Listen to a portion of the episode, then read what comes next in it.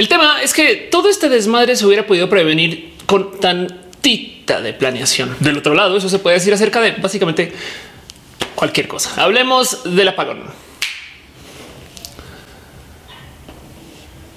Ya volvió. Ya. Hola, hola. Hablemos de cuando se va la luz.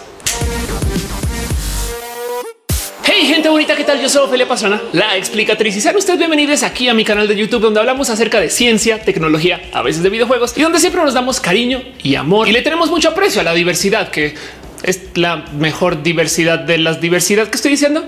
Hoy quiero hablar de un tema que en últimas semanas le estaba afectando mucho a muchas personas aquí en México. Y pues sí, yo recuerdo de vivir una época en Colombia cuando teníamos esto que se llamaba el racionamiento y que literal te cortaban la luz de vez en cuando para cumplir una. Honestamente, no sé por qué se dio el razonamiento en esa época, ahora que lo pienso, pero bueno, como sea, es un tema que, si bien ahorita está muy presente debido a malas decisiones o mala planeación por parte del gobierno mexicano y lo que está sucediendo, como con el clima y la situación actual de nuestra infraestructura de la electricidad aquí en este país, este tema es un tema que tiene mucha más presencia más allá de lo que está sucediendo en este momento, porque también representa tantito esto que está sucediendo por el cómo nos estamos enfrentando a los cambios en el cómo se genera la electricidad. Me explico. Una de las cosas que veo mucho en redes ahorita que están cortando la luz y que tenemos apagones masivos por México es gente diciendo, claro, si tuviéramos energías renovables ya, esto no estaría sucediendo. El problema es que en potencia parte del problema se da por tener energías renovables. Y miren, voy a detener todos dos segundos aquí para dejar en claro que yo estoy a favor de las energías renovables y desearía vivir en un mundo donde la generación de electricidad no dejara emisión alguna, saben?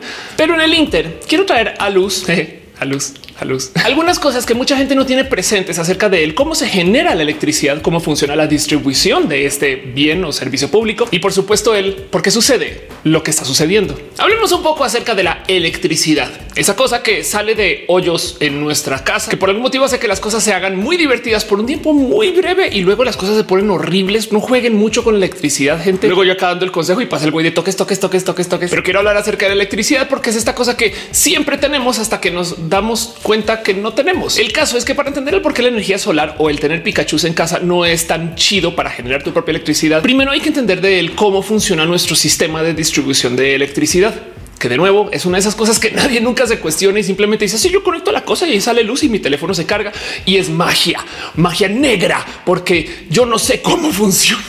Pues déjenme decirles que es una cosa súper cool, porque en esencia casi que toda la generación de electricidad viene de el cambiar una forma de energía ya existente por energía eléctrica. Es física pura, hardcore y avanzada, pero en esencia lo que tienes que hacer es mover un cable alrededor de un imán y entonces eso ya genera electricidad. Gracias a que en el mundo ha existido gente muy lista, se desarrollaron esas cosas que se llaman generadores, que en esencia son pequeños cables que giran en un campo magnético. Casi casi que lo que tú tienes cuando tienes un generador de electricidad es una máquina que pues le das vueltas así como a la perillita y mientras más vueltas le des, más electricidad generas.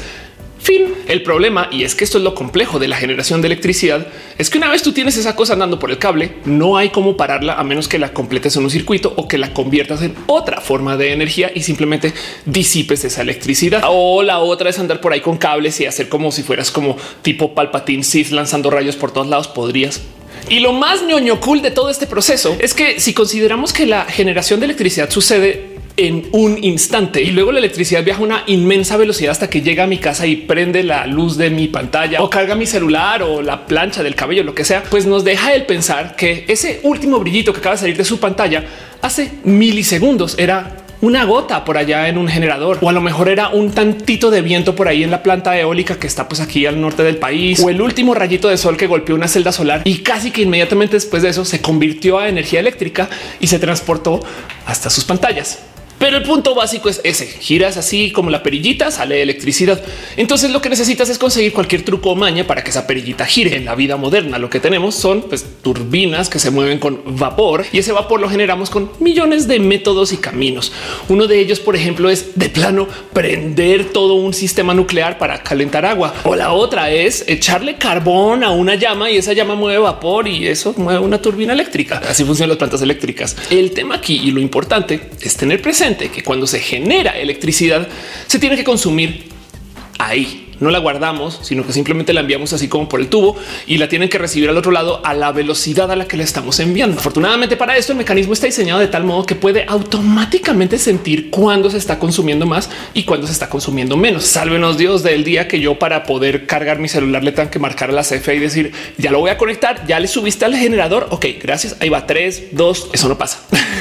Pero lo impresionante aquí es considerar que el cómo se distribuye la electricidad se presta para que tú, aunque tengas tres plantas desconectadas, puedas unirlas por medio de una red inmensa de literal cables que conectan pues básicamente de Oaxaca hasta Sonora y que permiten que tú puedas como enviar energía en un sentido u otro o prender y apagar zonas según donde sea requerida. Y en esencia lo que estás haciendo cuando estás como tratando de decir a dónde sí, a dónde no, pues estás como jugando este gran como bopit interestatal, porque si de repente hay más necesidad al norte y menos al sur, entonces pues tienes que enviarla para allá. O si de repente hay menos consumo en Yucatán, entonces pues ahora tienes que literal quitarles energía porque tienes que suplir exactamente lo que se consume. No puedes generar más electricidad de la que se necesita, porque si no de plano quemas la red y no puedes generar menos porque si no la red tampoco lo va a aguantar. Y entonces en lo que es el mecanismo de distribución, que de paso si lo piensan es algo así como la máquina más grande del mundo, comienzas a tener estos como grandes problemas de literal tomar la decisión de cuándo sí y cuando no. Y ojo, porque hay millones de momentos en los cuales las cosas se deciden en automático. La red está organizada o programada de tal modo que porque si de puro chance por allá en aguas calientes comienzan a consumir más, entonces lo único que tiene que hacer el sistema eléctrico es comenzar a generar más automáticamente.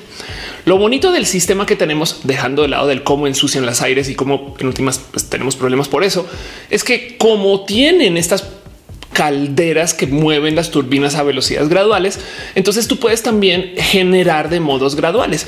Si se necesita más energía, le abres más la llave y entonces la turbina se mueve más rápido. Si necesitan más energía, le bajas y listo. Eso es todo lo que tienes que saber. Y he aquí el problema de las energías renovables. Les aviso desde ya que cuando yo me enteré de esto, pues me dio un pequeño golpe de tristeza, pero el punto es el siguiente. Las energías renovables tienen un pequeño y muy obvio problema. Y es que como la mayoría de las energías renovables son de índole solar, suelen funcionar solo de día. Esto suena a nada, pero ahora quiero que consideren el siguiente problema. Cuando tú tienes un sistema de generación de electricidad que tiene que generar la electricidad justo a la necesidad que se requiere en ese minuto, en ese instante, claro que comienzas a aprender muy rápido de cuándo se requiere más y cuándo se requiere menos.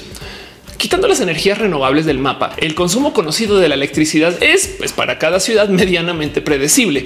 De noche la gente consume menos energía, de día consume más, en la tarde cuando están en casa es diferente, en la mañana cuando van a la oficina es diferente. Y hay que entender que sobre esas variaciones que tienen un rango de variación, un como máximo, un mínimo promedio por ciudad, es que se diseñaron todas las plantas de gas, de combustóleo y pues también las de carbón. El rango operativo de las plantas de vieja escuela está pues planeado alrededor del más o menos cuánto va a variar el consumo en una ciudad. Y de repente llegó este chaval nuevo de la escuela con ideas que nunca habíamos escuchado a decirnos Hola, soy la energía solar y vengo a cambiarles el paradigma de cómo pensamos acerca del consumo y la producción, porque de día yo les voy a dar energía casi que gratis y automática siempre y cuando esté recibiendo sol. Y ese es el problema de la energía solar. Cuando funciona, funciona y cuando no funciona, no funciona. En las noticias de las 11 de la noche vamos a hablar acerca de cómo en África cada minuto pasan 60 segundos. Si de repente pasa una nube encima y lo tapa, ¡fum! se baja la producción. Pero se acuerdan como yo les decía que las plantas de generación tienen que generar exactamente lo que se consume y ahora. y la más compleja de todas es que si volvemos a la gráfica de el cómo se consume, digamos, en una ciudad promedio la energía durante el día, si tú le añades solar a esa mezcla, lo que va a suceder es que la demanda por la electricidad de lo que generan las plantas existentes se comienza a ir a piso durante el día y suena a nada, pero recuerden que esas plantas se diseñaron para una fluctuación pues medianamente planeable. Y si de repente nos dicen no es que sabes que al mediodía apágalas, güey, perdón, apagarlas. Ustedes saben lo que es apagar una planta de esta índole, cómo se apaga una planta nuclear. Y entonces comienzan estas personas a lidiar con él. Ahora tenemos que comenzar a generar muy poco durante el día y luego en la tarde comenzar a generar muy rápido, porque tampoco es como que se pueda decirle a la gente, ok, ya se está haciendo en la tarde y tengo que primero prender la caldera para poner a girar aquí pues la turbina, denme chance cinco minutos, les va a cortar la luz, pero ya, ya, y en eso hacemos el cambio de solar a gas, ok, denme chance que ahí voy. No, no se puede hacer. La gente que administra los viejos sistemas de generación de electricidad a fuerzas tienen que responder a la demanda o si no se va la luz. Y la energía solar apenas no hay luz, se apaga, ya no funciona y ya te jodes. Así que tienes apenas minutos para poner a andar todos los esquemas viejos para poder tener electricidad de la noche. Es un problema súper complejo y de paso que se ha vuelto más pronunciada a medida que se comienza a instalar más energía solar pues, alrededor del mundo. La nueva gráfica de demanda esperada para las plantas anteriores cada vez se ve más así como que la, por así decir, pancita del centro se comienza a formar porque eso todo lo está entregando la energía solar. Esta es una gráfica hoy en día muy famosa que se le conoce como la curva del pato porque tiene esa forma como de pato y es un problema súper, súper complejo porque mientras más pronunciadas se vuelven las curvas del apagado y del prendido, más aguante se le pide a la infraestructura ya instalada para poderse apagar así de rápido y prender así de rápido cuando sea necesario. Las energías renovables son muy bonitas, pero no sirven de noche. Y ahora les traigo a ustedes la hora SAD, porque si yo les doy a ustedes la responsabilidad de tener que administrar el acceso a la energía por parte de todas estas ciudades, ¿qué harían ustedes para asegurarse que nunca se vaya la luz? Y si la respuesta que se les ocurre a eso es pues yo dejaría las plantas prendidas mientras se consume el solar de todos modos y luego apenas ya se necesita simplemente cambio los cables y ahora me voy con la de gas estarían en lo correcto.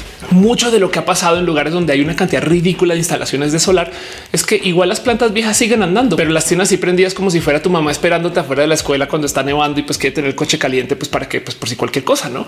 En algún momento hace muy poco y justo después de un gran apagón aquí en México, el gobierno de México salió a comentar de cómo México no puede tener instalaciones de energía intermitente. Si bien no estoy de acuerdo con la intención del por qué lo decían por parte del gobierno o bueno, la aparente intención, sí les doy la razón que las energías intermitentes son un reto para una infraestructura vieja, caduca, que no está lista para aguantar esos jaloneos del apagado rápido y del prendido rápido que se genera con la curva del pato. Porque además de paso hay que entender que el motivo por el cual ahorita en el norte de México no tenemos electricidad tiene también que ver con las decisiones que se están tomando desde la ideología de lo que busca el gobierno actual.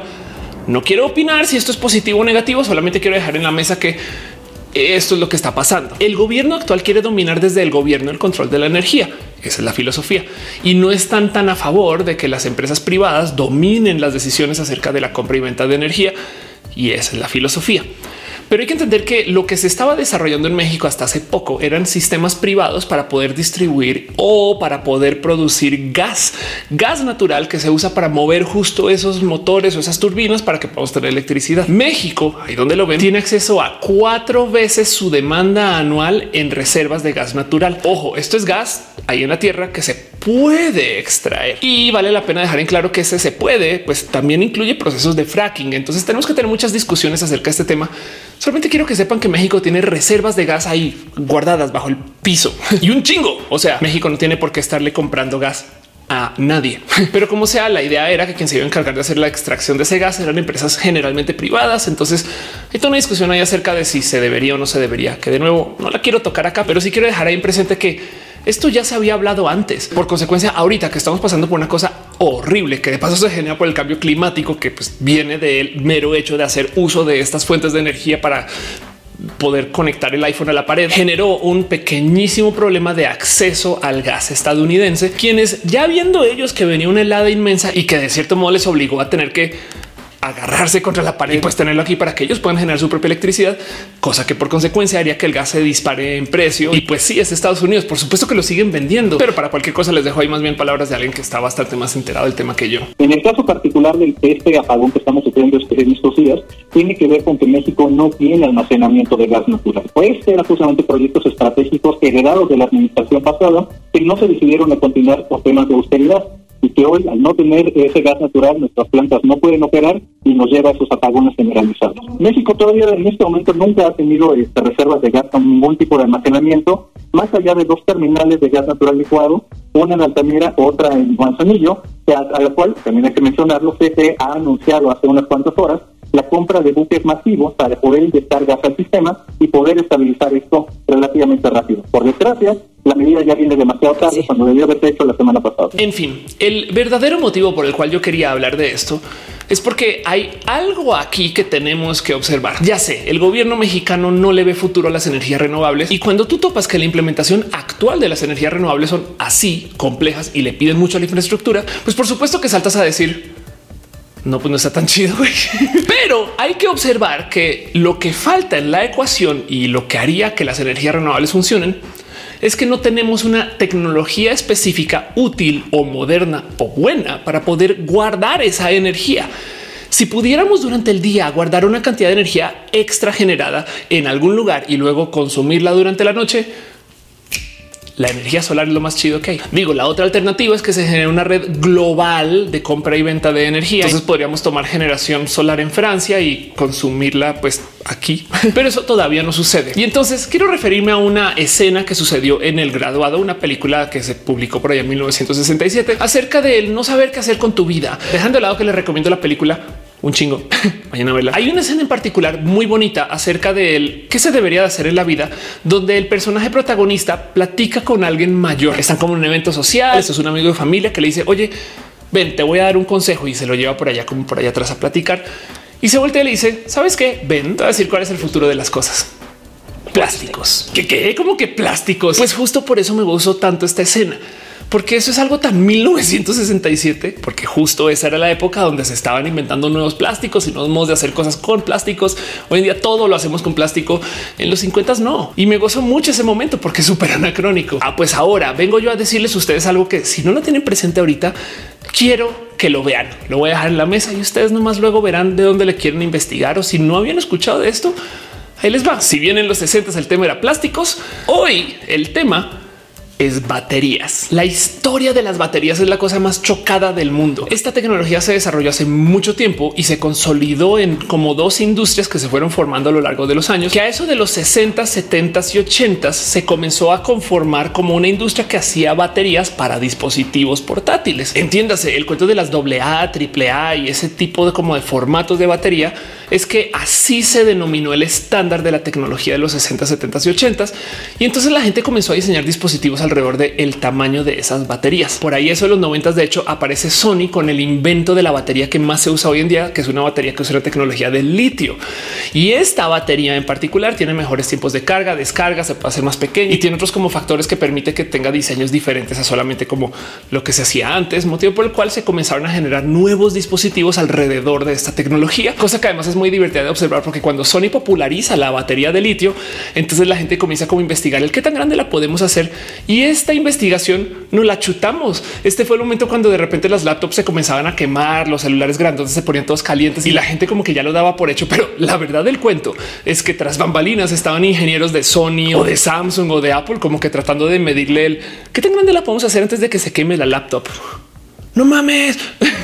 en fin, el punto es que la industria de hoy está consolidada alrededor de esas baterías, pero hoy en día hay gente que quiere hacer carros enteros que funcionan con esta tecnología. Hace nada me topé con una entrevista de los fundadores de Tesla, quienes no son Elon Musk, quienes se sentaron a platicar acerca de cómo ellos se inventaron los modos de aplicar estas baterías pequeñas a dispositivos grandes y crearon las técnicas que forman las baterías de hoy que ahora todo el mundo está aplicando. Pero les digo que el futuro está en las baterías. Que de entrada es un tema muy cuestionable porque el problema de las baterías es que tienen muy poca densidad de retención de energía. La verdad del cuento es que si tratas de comparar el cuánta energía le puedes extraer, por ejemplo, a un kilogramo de batería de litio versus el cuánta energía le puedes extraer a un kilogramo de gasolina, la gasolina se va a llevar a la batería 100 a 1. Esto es muy importante, sobre todo en el transporte. Y de hecho, por eso es que no existen aviones eléctricos, porque las baterías son tan pesadas para la energía que dan que tienes que comenzar a tomar decisiones alrededor de eso. Afortunadamente, en el caso de los coches eléctricos, los motores eléctricos son muy eficientes, tan eficientes que con poquita carga pueden hacer milagros que los motores de combustión interna definitivamente no pueden hacer. Y por eso los coches eléctricos siempre son rápidos y además tienen cantidad ridícula de torque. En fin, de hecho, no saben cómo me gusta analizar ese tema en la ciencia ficción, porque si lo piensan, el motivo por el cual el lightsaber funciona es porque la batería del lightsaber cabe en el mango. Y sí, yo sé, la fuerza hace que se mueva diferente y el cristal hace que entonces se enfoque la fuerza y eso a lo mejor es lo que carga la pila, pero no más para que me entiendan y por si no lo sabían, hay gente que ha intentado crear lightsabers aquí en la Tierra hoy. Que claro, no, claro que se pueden hacer, son antorchas de plasma. Y el problema general a la hora de crear esos dispositivos es que no existe una fuente que mantenga la suficiente densidad de energía como para que quepa en el mango. Así que la gente que hace lightsabers en la Tierra tiene que a fuerzas usar una fuente tan grande que cabe como backpack. Pues lo mismo, la investigación de la tecnología de las baterías de hoy está peleada con este mismo y con otras limitantes que se enfrentan las baterías en general, de las cuales es bien bonito observar las propuestas que se están entregando al mercado hasta ahorita, porque además hay que tener presente que el minar litio es un problema geopolítico inmenso, dado que el litio en sí, primero que todo, existe en países complejos y que tienen todo tipo de raras regulaciones y que se han vendido, desvendido y en fin, no es una industria tan consolidada como para que digas, uy, qué bonita que es la minería del litio, ni hablar de cómo la misma tecnología de litio también tiene este problema que conocemos muy bien, que a medida que cargas y descargas la batería, pues pierde su capacidad. Pero eso no ha detenido a Tesla, que si lo piensan, el motivo por el cual las acciones de Tesla están por las nubes no necesariamente es porque tienen coches muy chidos, que si tienen coches muy chidos, ojo, sino porque los coches de Tesla piden y necesitan el desarrollo de nuevas baterías. Y el hecho de que estas baterías se puedan usar en coches implica que también se pueden usar en cualquier aplicativo de pues, por lo menos gran tamaño, como por ejemplo tener una batería para tu casa. De hecho, Tesla bajita la mano también trabajó en el desarrollo de hacer baterías para ciudades. En Australia hace unos años, por esto justo del BOPIT interestatal, donde tienes que suplir energía acá, prenderla acá, apagarla ya, ese tipo de cosas, tuvieron un problema muy fuerte porque resulta que Australia se sobreinvirtió en la generación eólica. Y un día en particular no hubo generación suficiente para que la red se mantuviera andando y más o menos como si la red hubiera reaccionado como si hubiera sido de alguna forma ataque alérgico, sobre reaccionó al hecho de que bajó la generación. Y entonces la solución a eso es que decidieron construir una mega batería hecha por Tesla con baterías de litio que va a funcionar de tal modo que si se va a la luz o vuelve, pueden tomar energía de acá, energía que se generó usando estos sistemas renovables y entonces ahora pueden cargar y descargar cuando sea necesario. Muy bonito, pero la industria de las baterías está en bueno, no pañales, pero sí como esos shortcitos como de niño chiquito que están hechos para que se ensucie. O sea, en fin, es una industria que se está desarrollando hasta ahora. Y por supuesto que es una industria que a futuro cercano viene con todo tipo de cosas tan bonitas.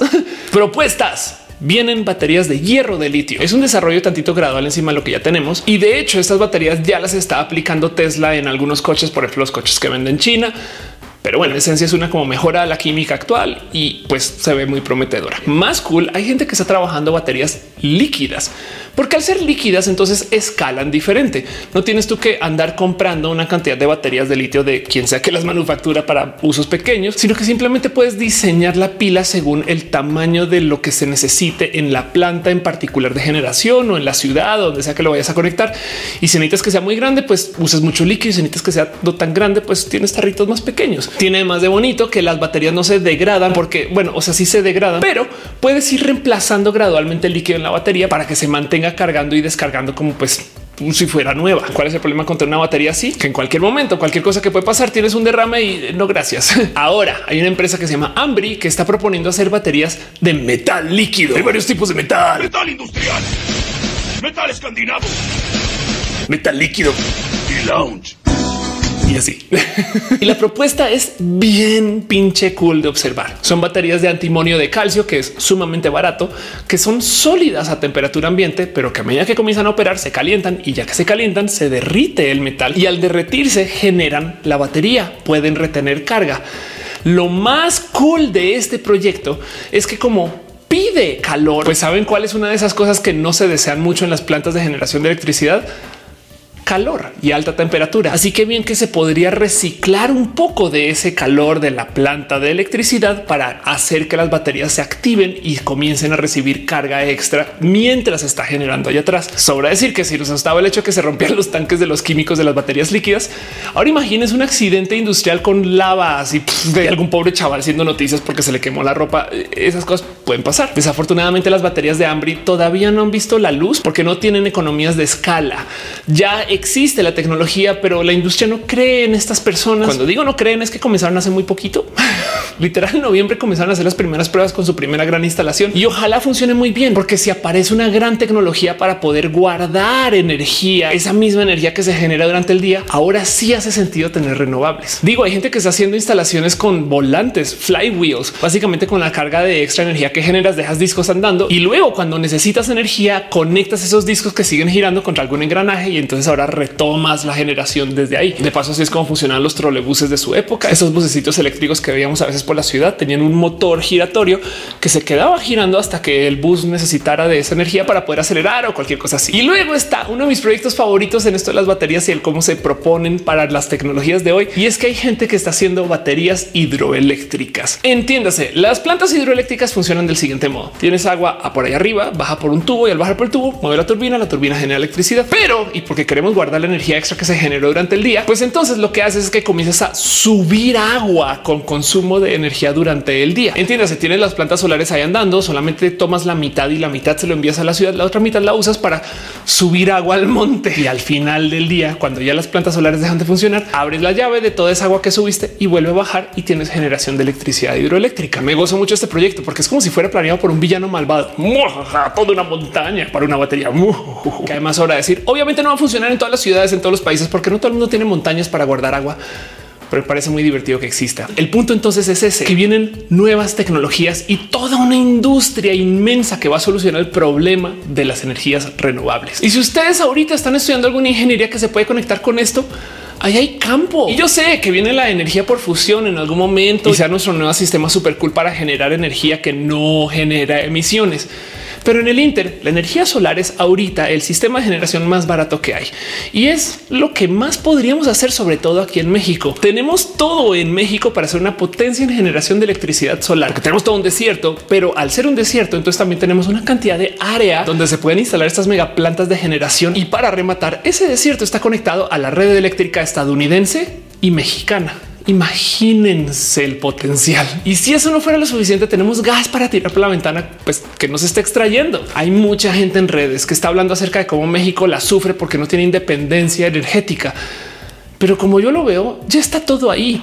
No más que los proyectos no se fomentan y ojalá pronto en algún momento se le encuentre una solución. Por ahora nuestro gobierno decidió crear infraestructura para poder guardar gas para uso de emergencia y ojalá funcione para la próxima helada. Para esta ya nos jodimos, pero hay algo que yo topo muy bonito con esos nuevos paradigmas de las tecnologías que se nos están ofreciendo ahorita a nivel consumo. Y es que Tesla, por ejemplo, bien que nos está ofreciendo métodos para que podamos generar nuestra energía solar en casa y luego consumirla y vivir de ella y nunca conectarnos al sistema gubernamental, lo cual quiere decir que en potencia y depende de cómo se adopten estas tecnologías, es posible que nuestro futuro lleve el consumo de electricidad al mismo lugar donde está el teléfono fijo. Levanten la mano. ¿Cuánta gente de aquí tiene teléfonos fijos en su casa? Y si los tienen hace rato, les haría la pregunta de ¿y los contrataron ustedes o les obligaron a contratarlo porque venía con el Internet o alguna cosa así?